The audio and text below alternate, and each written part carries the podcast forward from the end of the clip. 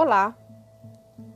Bem-vindos a todos vocês, amigos e amigas, no nosso podcast da MT.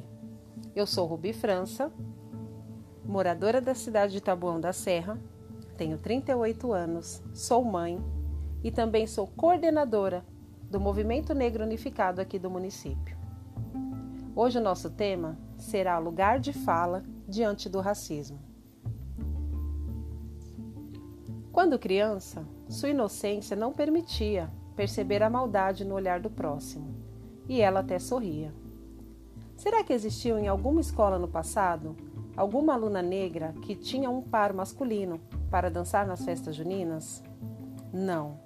E muito menos uma aluna negra era escolhida para ser a noivinha da festa. Qual menino negro não era chamado de Cirilo ou Pelé em forma de xingamento por causa do tom de sua pele, e não por admiração a esses artistas.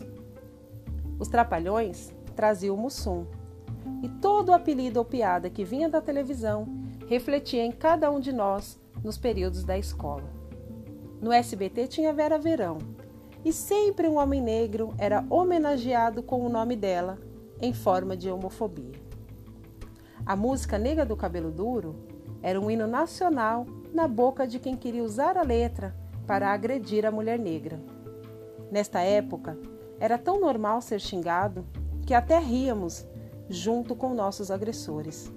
Não adiantava reclamar, tudo era normal.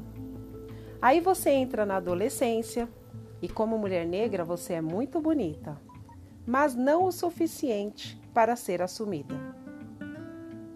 Escondido, tudo bem, se alguém perguntar, eu nego. Era assim que eles agiam. E ai da garota negra que corresse o risco de engravidar. Mãe solteira com certeza vai ficar.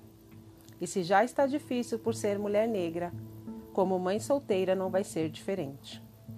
A sociedade ensinou por muitos anos que nosso lugar era o da inferioridade. E quem disse que baixamos a cabeça para isso? Lutamos, criamos nossos filhos, vencemos as piadas, as humilhações e os preconceitos. Todos foram deixados para trás. Nossas marcas jamais serão esquecidas. Nossas lutas sempre serão marcadas por um povo negro que jamais e nunca baixará a cabeça para as dificuldades da vida. O que o homem negro e a mulher negra viveu é uma experiência única. Ninguém nos tomará o lugar de fala o nosso lugar de fala jamais será substituído. Existe hoje uma palavra muito comum nas redes sociais chamada afroconveniência.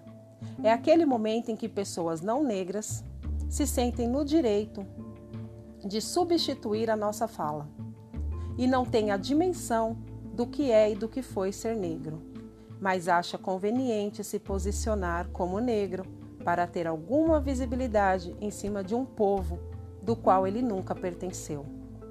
As marcas do racismo refletem dos nossos ancestrais aos nossos filhos até os dias de hoje.